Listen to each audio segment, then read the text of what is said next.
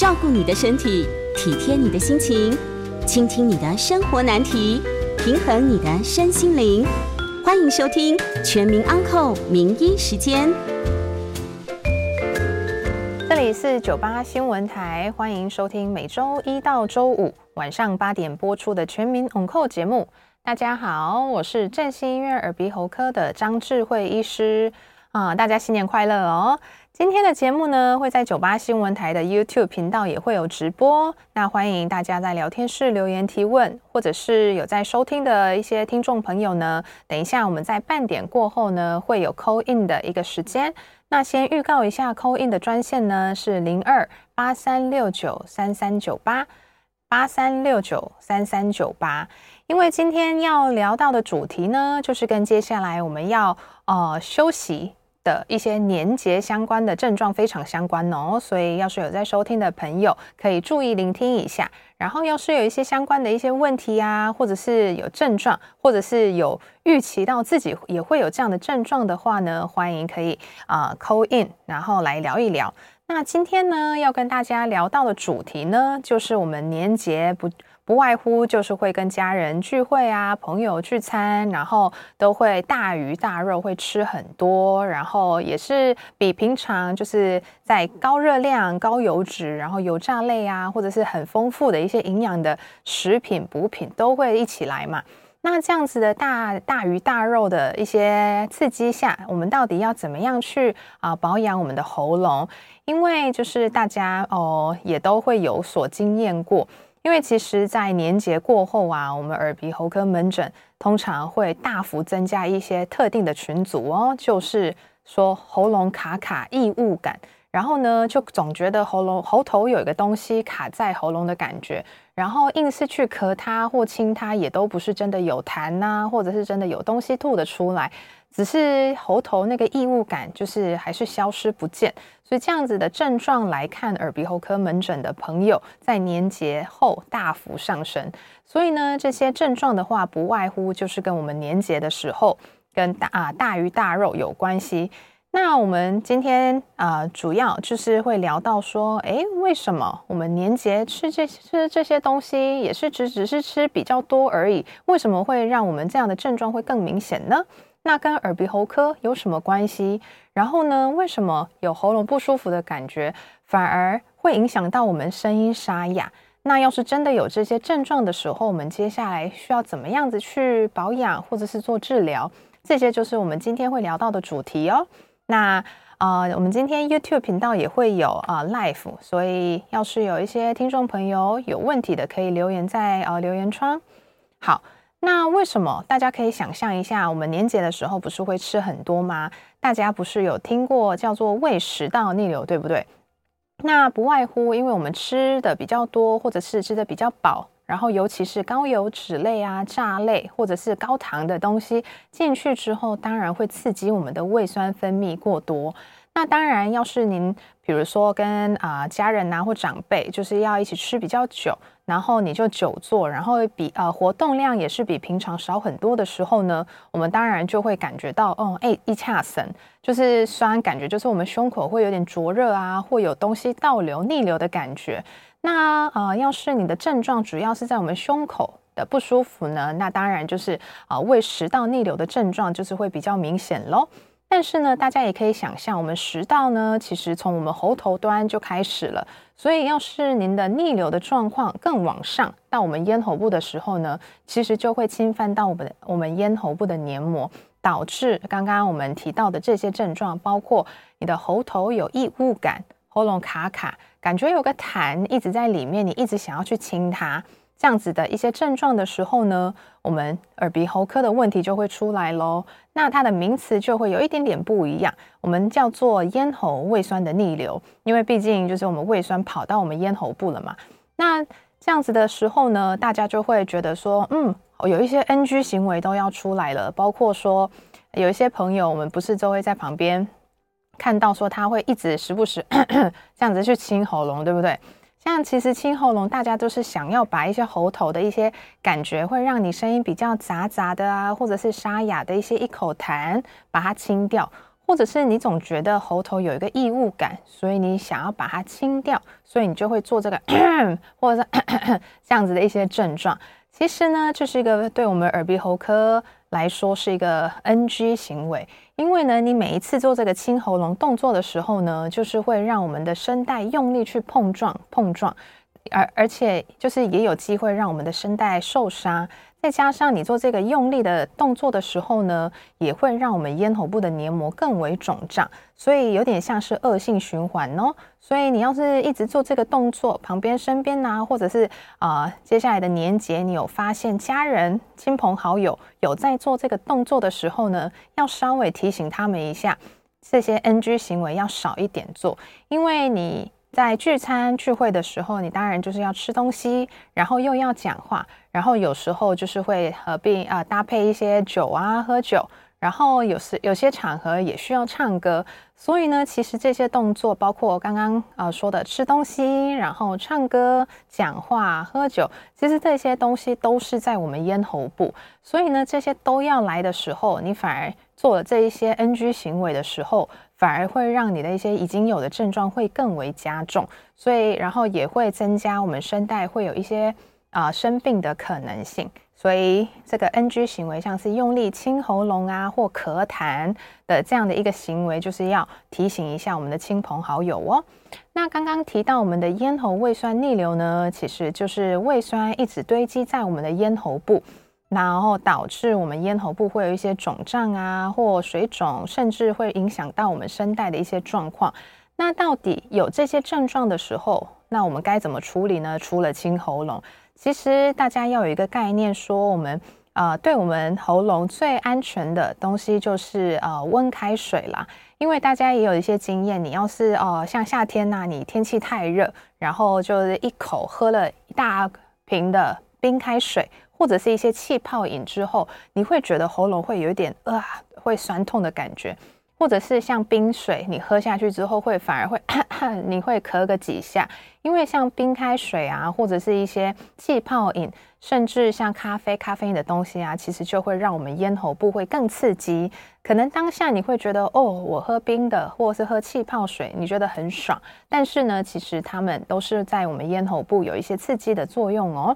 所以，要是你已经开始有一些喉咙不舒服的时候，最好的还是我们的温开水，尽量避免就是啊、呃、饮料，包括就是含糖的啊，或者是有高咖啡因，或者是呃有一些比较呃化工的东西，对，这些的确就是会让我们的黏膜会有二次的伤害。然后呢，要是呃年节你有预预计说接下来，比如说接下来连续三天，连午餐、晚餐都要吃大鱼大肉的时候呢，其实我们手边就是可以备一些药物，包括我们的降胃酸的一些药物啊，或者是现在有一种比较新的药物呢，它就是乳状的胃乳，像这个也是我本人非常喜欢喝的，因为呢，我们咽喉部呃当然就是要保养嘛，那除了喝水。然后尽量避免那些刺激性的饮料啊、食物之外呢，其实要瞬间让我们咽喉部消肿，然后要从我们的胃酸刺激要避免的话呢，其实胃乳是一个非常好的选择。那现在的胃乳呢，配方也是很安全，像它除了可以降，呃，在喝下去的瞬间可以让我们的黏膜比较有一些消肿啊，然后有保护胃酸的成分之外呢，下喝下去之后，在我们食道跟胃的部分也可以压制胃酸，让它避免就是很严重的逆流。那有关胃乳啊，或者是一些咽喉胃酸逆流的一些详细的介绍，我之前就是有呃稍微做一个简介。那要是有在看 YouTube 的朋友的话，就是可以扫一下这个 QR code。它的话呢，就是我呃这个影片我也有放在我的粉专，所以要是呃听众朋友要是现在看不到 YouTube 的话，可以呃在那个呃脸书找一下我张智慧医师的话，在粉专也是可以找得到这个影片。那其实这个影片是一个卫教性的啦，我觉得内容非常的浅显易懂，包括说你平常可能要少吃的一些食物啊、饮食呃饮料啊，或者是有哪些特别会容易让我们制造胃酸，让胃酸更容易逆流的一些部分，以及呃平常我们咽喉部的保养，呃里面都有详细的介绍，所以大家也可以有空的话点进去看一下，因为。接下来我们年节就可能啊、因为像呃年菜呀，也都是比较补一点的，那可能热量啊，然后油类也是会比较高一点，所以当然要开心的吃，但是呢，吃完之后也有可能会不舒服。那这样子的时候呢，我们当然还是需要一点点药物的搭配，这样子才不会让我们的咽喉部啊或声带会受伤得更严重哦。这样子才不会年节之后要去跑要跑去耳鼻喉科看诊，然后检查喉咙了。对，所以呢，呃，刚刚前半部的话就是跟大家讲一下说，说我们呃咽喉胃酸逆流的确就是会让我们的咽喉部不舒服。那其实大家知道，我们的声带就是在我们的咽喉部，对不对？所以其实就也不讲年节啦，过年的时候，平常大家应该也有所经验。比如说，你吃完一个很饱足的午餐或晚餐，然后你就想要在沙发上休息、躺着、坐着的时候，其实你也会感觉到你的喉头感觉有东西有异物感。所以呢，建议无论是年节也好，或者是平常也好，就是吃完啊、你的午餐或晚餐之后，建议还是要动一下。对，所以像年节的时候啊，你也可以去走春，然后走一走。因为呢，我们在呃吃完东西之后，肠胃道要正常的蠕动，我们吃的东西才会正常的排下去。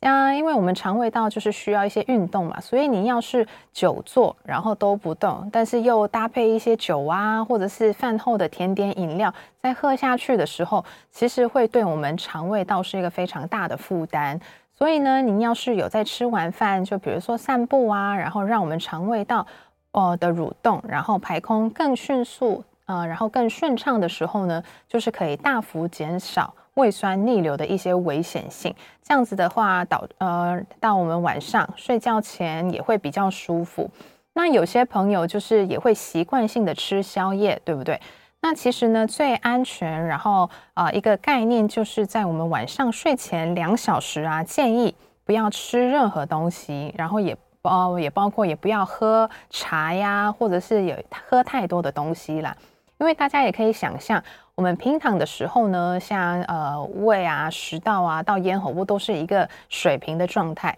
所以，要是您在呃睡觉前、平躺前，比如说大概半小时、一小时，还有吃一些零嘴啊、宵夜啊，或者是还有喝一些呃茶类啊、咖啡饮料等等的时候呢，您在平躺的时候，其实他们是更容易逆流到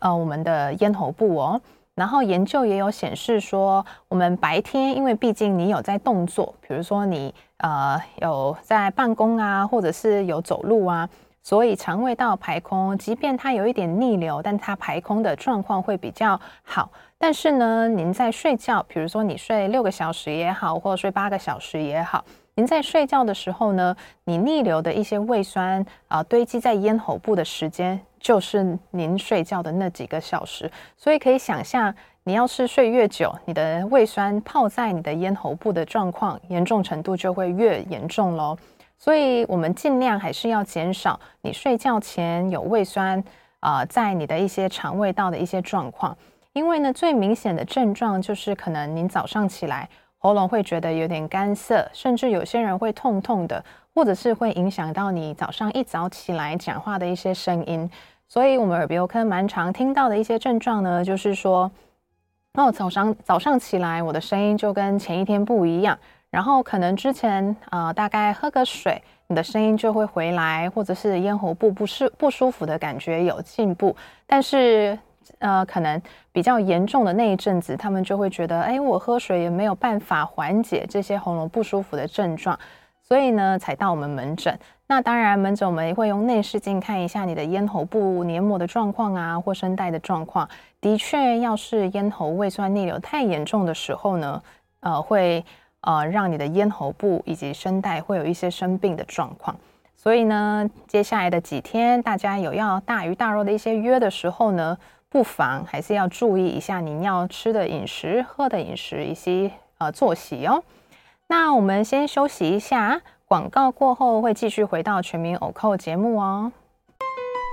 欢迎回到九八新闻台全民欧扣节目，我是振兴医院耳鼻喉科的张智慧医师。嗯、今天的呃，跟大家分享的主题呢，就是跟我们接下来过年过节非常相关的年节大鱼大肉，到底要怎么样让我们的喉咙比较舒服，不要让呃咽喉部受到刺激，然后导致一些声带沙呃声音沙哑，或者是一些呃喉咙卡卡严重的一些症状。那我们今天的节目呢，也会在九八新闻台的 YouTube 节目有啊、直播，欢迎聊天室提问哦。然后我们等一下在半点过后会接听大家的 call in，call in 专线呢是零二八三六九三三九八八三六九三三九八。那我们刚刚前半段呢就有跟大家介绍说，为什么我们年节容易会有一些喉咙卡卡，然后有异物感的症状。那主要的。祸源就是我们的咽喉胃酸逆流的部分，因为想必大家也可以想象，我们吃的呃年节的时候呢，就会比平常吃的更多，而且吃的东西就是又是高油脂啊、高含糖或者是油炸类，然后再加上你又要打牌啊，或者是要聊天，就会必定是久坐嘛，然后活动量也比较少，这样的一些种种因素都会让我们胃酸啊、呃、会呃呃会分泌的更多。而且导致它逆流的状况也会再更严重，所以呢，为了可以比较舒服，然后健康的度过这个年节，然后也不要有任何症状的话，建议还是大家要注意一下。呃，就是我们吃的东西，当然就是可以吃，但是可能就是吃的时间要对，就是晚上睡觉前两小时不要吃太多，然后中间要是可以呃站起来走一走，或者是出去外面踏个青，也都是可以促进我们肠胃道蠕动，然后让胃酸排空的一个小方法。然后另外刚刚也有提到说，有一些 NG 行为会特别伤到我们咽喉部，就是可能讲讲话或边吃饭边聊天的时候会一直咳咳。或者是这样子的去清喉咙，这些就是你要边讲话，当然呃，可能你会觉得有一些杂杂的声音啊，或者是咽喉部卡卡的，会想要让它清掉。但是呢，这些动作就是会让我们呃咽喉部更容易缩紧，或者是肿胀，然后甚至会让我们的声带会容易受伤哦。所以这些动作 NG 行为，本人以及就是可能呃周遭的一些亲朋好友有在做的话，也要互相提醒一下。那也会有很多，就是年节过后啊，来看我们耳鼻喉科门诊的朋友就会问说，诶，为什么年节吃完那么多东西，然后或者是我呃过年放了几天假，那、啊、为什么突然声音会沙哑？那其实，因为大家都知道，我们的声带就是在我们的咽喉部嘛。那大家也知道，我们声带从表面黏膜到比较深层的肌肉，都是要很健全，我们才能发出一个比较干净，然后比较有力的一个声音。那要是呢，您的啊、吃的比较多，然后导致咽喉胃酸比较严重的时候呢，我们就是会。伤到我们的声带表面，所以大家可以想象，我们皮跟我们皮肤一样啦。要是你的皮肤表面越光滑，你就会看起来皮肤会越光亮。那我们声带也是哦，我们声带表面要是啊、都维持得很水嫩，然后表面也很干净的话，你的声音自然就会比较清澈，然后比较干净。但是呢，您要是有一些长期的胃酸逆流的刺激，或者是你常常做一个清喉咙这些动作的时候呢，就会让我们声带表面容易产生一些黏黏杂杂的东西，甚至会长一些茧啊，或者是一些粗糙的表面。那这样子的话，我们发出来的声音当然就是会比较沙哑。所以呢，呃，我们通常会看一下，呃，您声音沙哑的时间点。要是比较偏向是急性的发作，然后可能大概呃呃三到五天呐、或者是大概一周，那我们会建议就是先保守治疗，因为要是我们内视镜看来不是什么严重的，呃，声带上面长息肉啊或囊肿的一些病变的时候，只是声带轻微发炎的话。可以透过包括呃声音修养，然后呃避免刺激性的一些饮食，包括有咖啡因啊，或者是气泡饮等等的一些刺激性的饮料，然后让胃酸分泌过多的，像呃辣的呀、酸的呀，或者是高油脂、高糖的东西，这些暂时避免。然后当然烟酒的话，也是尽量要少减少。要是有这样子积极的保养我们喉咙的话，其实大概在一两周内，你的声音可以回到像过去一样，呃，比较可以是比较干净的，然后不会让呃外人或者是你本人都听起来是沙哑的部分。但是呢，即便你有这样子有做一些生活作息啊、饮食的一些调整，但是你的声音都还是回不到像过去的话呢，我们就是要担心说，您声带上面的一些病变或者是刺激是否是真的比较严重。那当然，我们门诊就是会用内视镜看的话，会非常清楚啦。但其实像呃轻微发炎的朋友很多，然后搭配一些生活作息改善跟一些胃酸控制的药物。大部分的朋友都可以找回他原来的声音，但是也有一些部分的朋友呢，来做检查的时候，可能时间过呃拖得比较久，可能大概已经有症状一个月后，或甚至两三个月后才来看门诊的朋友，我们内视镜下的确有看到一些声带可能已经是息肉啊，或者是一些囊肿的一些病变，那真的声带。已经长出这些东西的话呢，就没有办法透过比如说声音修养啊，或者是一些药物的方法来呃解决了。因为这样子的时候，我们可能就是真的要搭配一些呃微创手术啊，或传统手术的方式，把一些声带上面长的，包括囊肿啊或息肉的部分，要做一个消除的一些动作。对，所以呢，要是真的可能。在接下来年节过后，大家开始有症状的时候呢，可能真的要提醒自己，要积极的去控制一下自己的生活作息。然后可能，比如说之前讲话聊天非常大声，你可能就是要正常的讲话。但这边有一个重点哦，很多人以为哦，可能讲话音量要小，然后开始用气音讲话，像是我这样子讲话。但是呢，其实气音是非常伤声带的一个动作哦。因为就像我们做运动一样，比如说你要重训好了，你要呃用到一个足足的肌肉的力量，你的身体，比如说手啊或脚不会那么容易受伤。但是你要是就是用的力量不够扎实，只是用稍微表面的力量的时候呢，其实是更容易受伤的，就是动作不不正确，就是不完全。呃的时候呢，就是会容易受伤，所以您的用气音讲话的时候，只有震动到声带表面，所以你已经有胃酸刺激的时候，你还还是用那个气音讲话的话，其实是更容易让声带表面受伤的部分更加重一些压力，所以是可以小声的讲话，但不是用气音哦，然后可能就是聊天或的一些时间可以稍微缩短。可能之前一天就要聊大概三四个小时的，您可能要保养让声带要修复的时候，可能大概缩减成大概聊一两个小时这样子，对啊，所以呢，我们声带。的确是对胃酸是非常非常敏感的哦，所以您已经开始有一些喉头的不舒服，或者是声音音质上你觉得已经有点杂杂的沙哑，跟过去不一样的时候呢，可能要做积极的治疗。但是超过两周都没有办法好的时候呢，建议还是要到我们耳鼻喉科做一下内视镜。比较清楚的去看一下，说声带表面的一些结构构造是否是有一些变化，以及可以观察一下您在发声的这个动作是否也是有跟过去有一些不一样的状况，对。因为我们治疗方法呢，当然就是有保守到积极。那我们保守的话呢，就是靠一些语言训练，然后找回你原本正常，可以让声带不要那么容易受伤的一些发声的训练。但是呢，像您的声带已经有长出一些东西的时候呢，可以考虑用门诊微创手术来解决。那像我们振兴医院嗓音中心的话呢，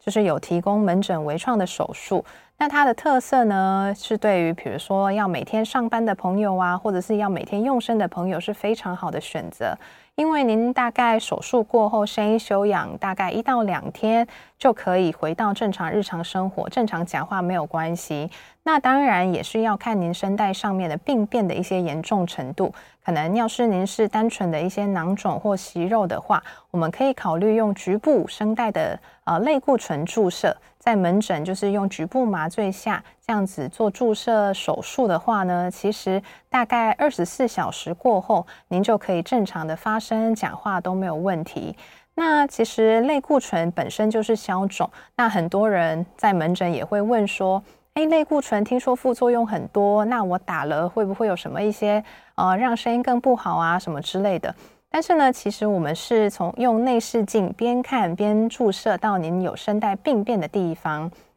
所以不会影响到你声带其他健康的声带上，或是甚至其他身体的结构，所以不用担心。然后做完这个类固醇注射手术之后呢，声带表面的，比如说像囊肿啊、息肉啊，可能大概在一个礼拜到十天左右，它会消除的差不多。所以您会在手术后每天讲话的时候，您可以发现，哎，音质上好像有慢慢回到正常的现象。然后合并就是，比如说我在术后会帮大家开的一些胃酸控制的药啊，或者是回诊的时候，让大家跟我们语言老师做发声训练，就是有搭配这样子旁边的一些治疗的话，其实手术后回到正常声音的朋友是大部分哦，所以大家不用害怕说哦，我年节过后声音沙哑，声带上面有了病变，那我怎么办？其实现在也是有很多一些微创的。方式可以处理，然后呃也是不会那么辛苦，一定要全身麻醉的，所以这部分大家可以知道一下，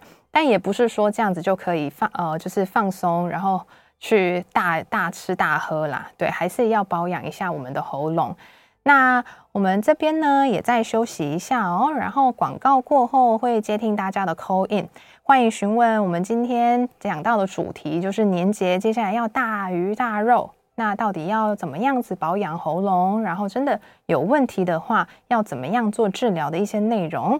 那我们啊、呃、call in 的专线呢是零二八三六九三三九八八三六九三三九八。欢迎回到九八新闻台全民 on call 节目，我是振兴医院耳鼻喉科的张智慧医师。今天呢，给大家带来的主题呢，就是跟我们接下来的年节非常相关的啊、年节要吃大鱼大肉，那喉咙一定会有点压力，有点不舒服。那这样的状况下，要怎么样保养喉咙？那万一真的因为喉咙不舒服之后呢，导致声音也沙哑的话，要如何去处置？那有关今天这个内容啊，要是有一些问题的朋友呢，欢迎可以啊扣用我们的扣 in 的专线电话。问我哦，那扣 in 的号码再跟大家说一下，是零二八三六九三三九八八三六九三三九八。那我是振兴医院耳鼻喉科的张智慧医师。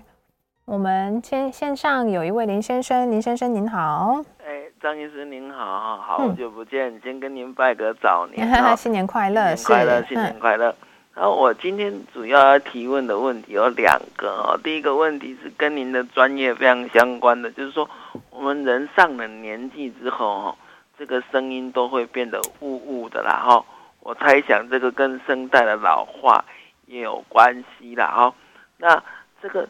因为我们人的耳朵最常听到的其实不是别人的声音，其实是自己的声音。那你如果说这个声带雾雾的所造成的这个声音一直变得这样雾雾的，然后没有去做积极的训练，或者是去找医生把它处置好的话，长期下来，你的耳朵听到的这些，哎，跟你以前不一样的声音，听久了，不知道对我们的耳朵的听力会不会也有连带的影响？哦，这是我第一个问题啊。第二个问题是说，哎，我们人上了年纪之后，这个耳朵的听力会退化。你就必须很用力去听懂别人在讲什么东西哦。那如果有重听的患者啊，他合并有这个，诶，这个叫做什么头晕啊，或者梅尼尔氏啊，或者是一些精神相关的疾病，就变得比较忧郁啊。这样的状况，不知道在您的诊间里面有没有碰过这样的状况？也就是说，把它弄好之后，他的听力弄好之后，他的这个忧郁。跟这个头晕的症状都不药而愈。啊，以上的几个问题，请教张医师，我在家收听，新年快乐，谢谢。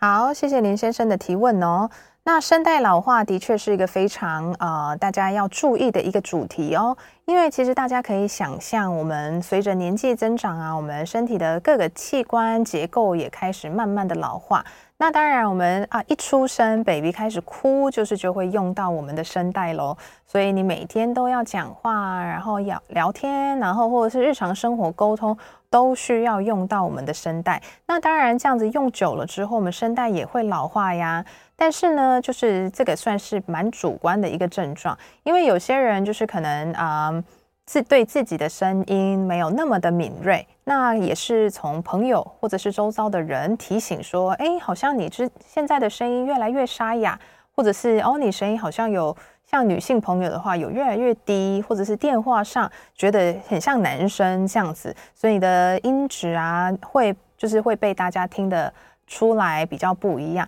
那当然，就是我们呃声带上面会有的状况非常多啦。那刚刚也有提到，我们声带表面有可能会长东西，那也有可能是因为声带深层，包括一些呃黏膜啊，或者是肌肉慢慢开始萎缩老化，导致您在发声的时候的力道、耐力等等那些都比较变差。那刚刚有提到说声音变雾雾的，那其实应该正确来说，应该是声音变比较闷闷的，你的讲话的嗓音就没有像。过去那么的洪亮，应该是说你的音量也是没有办法像过去那么的大。你可能讲不久，大概不到一小时，你就开始比较锁喉，没有声音，或者是你的音质可能就是会比较容易沙哑，或合并甚至有一些气音的状况。我刚刚提到的这些症状呢，就是比较典型的声带老化萎缩造成的哦，所以。比较明显的话呢，就是您在讲话的时候就会觉得你的声音会跟过去不一样，然后持久度也会变比较差，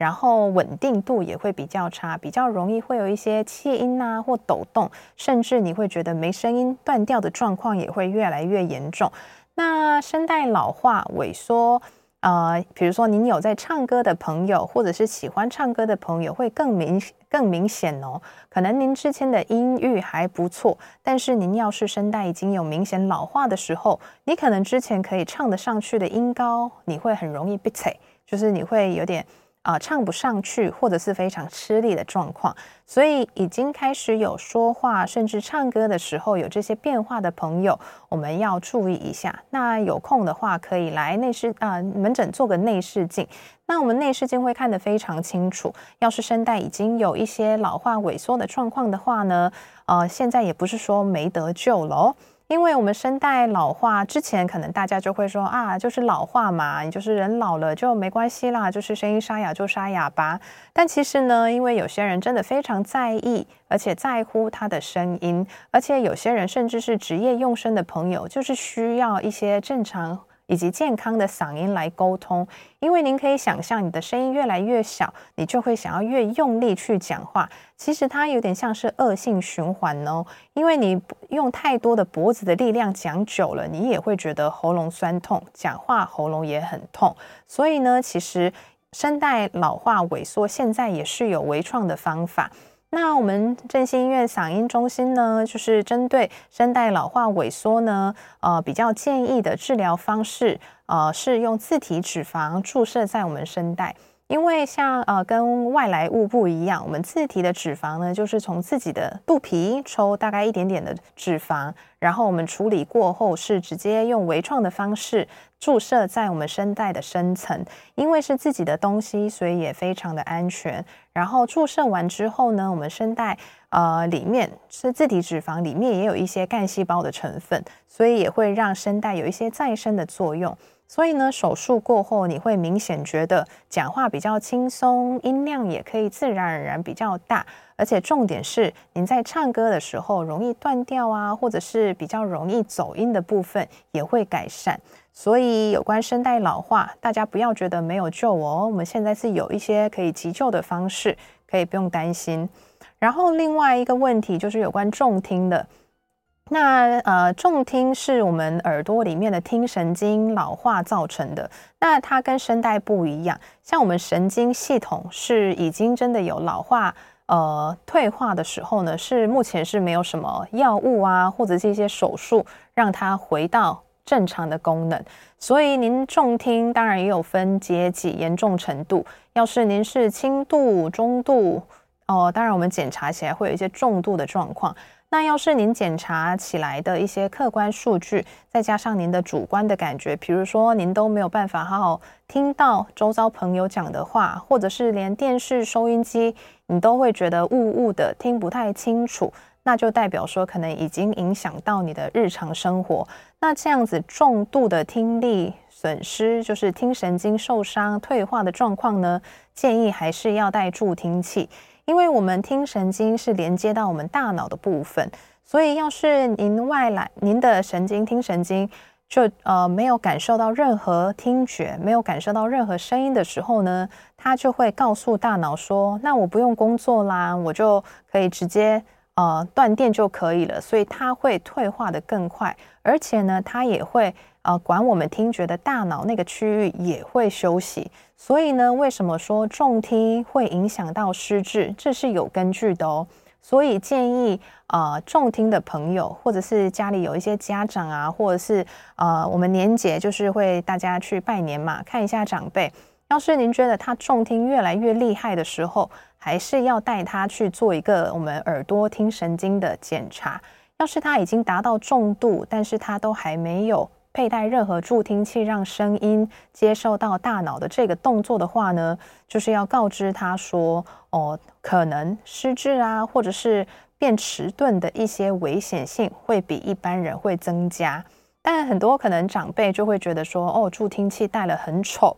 或者是，呃，就会看起来就是可能其他人看了会笑他，或朋友会笑他。但其实不用担心哦，现在助听器也是非常的先进，有一些耳塞式的，可能啊、呃，像为女性的长辈的话，他可能爱在哦、呃、头发里面都看不到啊。然后男性也是有点像是您戴着一个呃蓝牙耳机就走来走去的那种小小的助听器也是非常多。所以不像过去一样，一定是一个大的要挂在耳朵上。所以，呃，我觉得还是要给给长辈知道一下这个概念，说，呃，听神经你要怎么保养，只能保养重听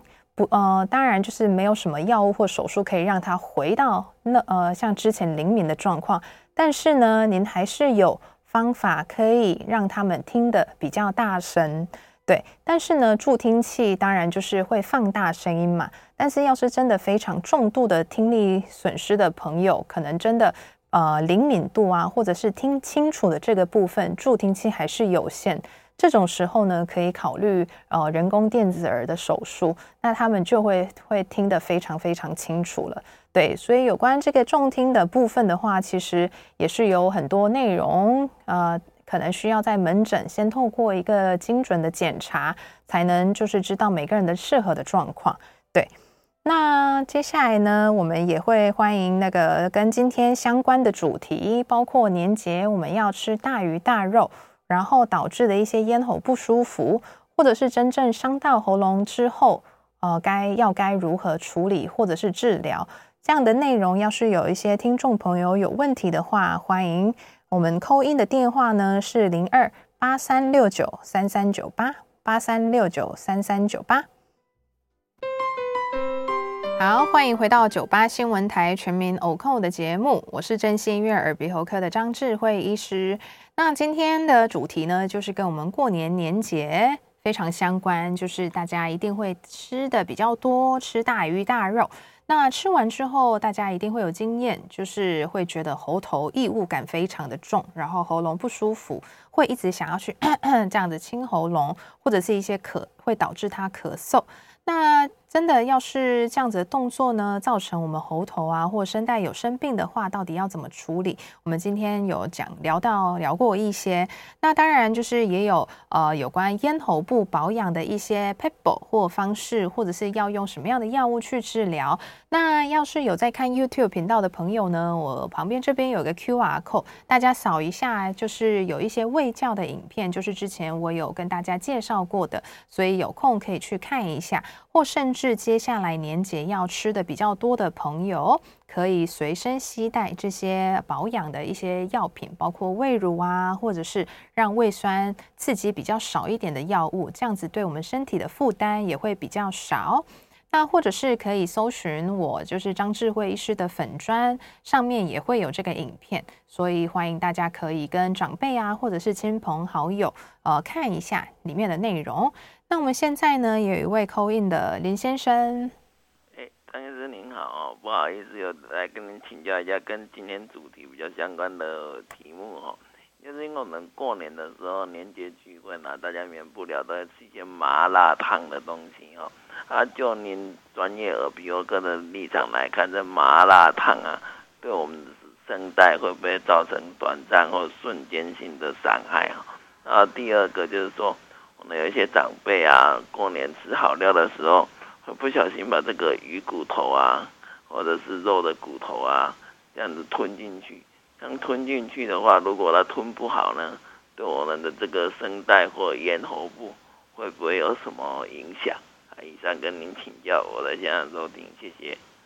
啊，OK，有提到就是跟我们呃会吃到的东西相关。那其实大家应该有些人是用西医来治疗咽喉胃酸逆流，或者是有些朋友是用中医。那其实大家也知道说每个人体质会不一样，所以其实门诊也有很多朋友会问说，哦。哦，医生，为了保养喉咙，喉咙我是不是不能吃什么？不能吃什么？其实我在门诊都会给大家一个胃教单张，就是上面有写，呃，就是大宗来讲会引发胃酸逆流或者是胃酸分泌比较多的一些种类，包括含咖啡因的一些饮料啊，或者是呃，包括茶、咖啡，或者是一些气泡性的饮料。然后像食物的话呢，就是会，当然，比如说重口味的，像是辣的或酸的。对，这些东西就是会让你的胃酸分泌过多，所以导致逆流会更严重。那麻辣烫的话，其实现在呃呃餐饮业也做得非常好了，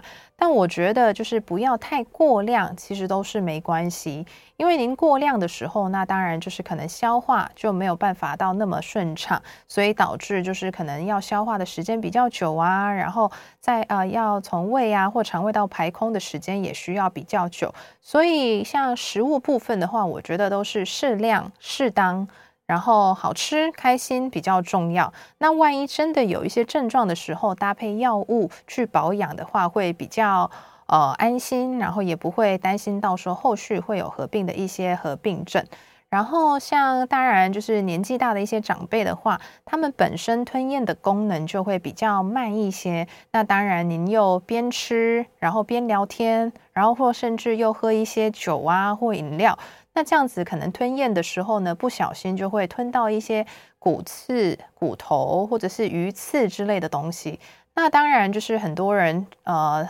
呃吞到鱼刺之后，他们就会猛吐。或者是去自己去抠，然后要催吐，其实这些动作都是非常呃二次伤害到我们喉咙的一些症状哦。所以民间就是呃朋友可能会让你吞一大口白饭，其实也是有帮助的啦。因为其实成年人就是最容易卡鱼刺的地方，就是在我们嘴巴、舌头根部的地方，就是也是在我们喉头。所以呢，其实你把大口饭吞下去的时候，它有可能会一起吞下去。但是呢，有些鱼刺就是会卡得比较深。那无论你用白饭呐、啊，或者是一大口肉等等吞下去都没有办法的时候，那可能真的需要我们耳鼻喉科医师帮你啊、夹出来。其实当然就是去急诊，你们会觉得很麻烦。不过我觉得，为了不要伤到我们咽喉部的黏膜。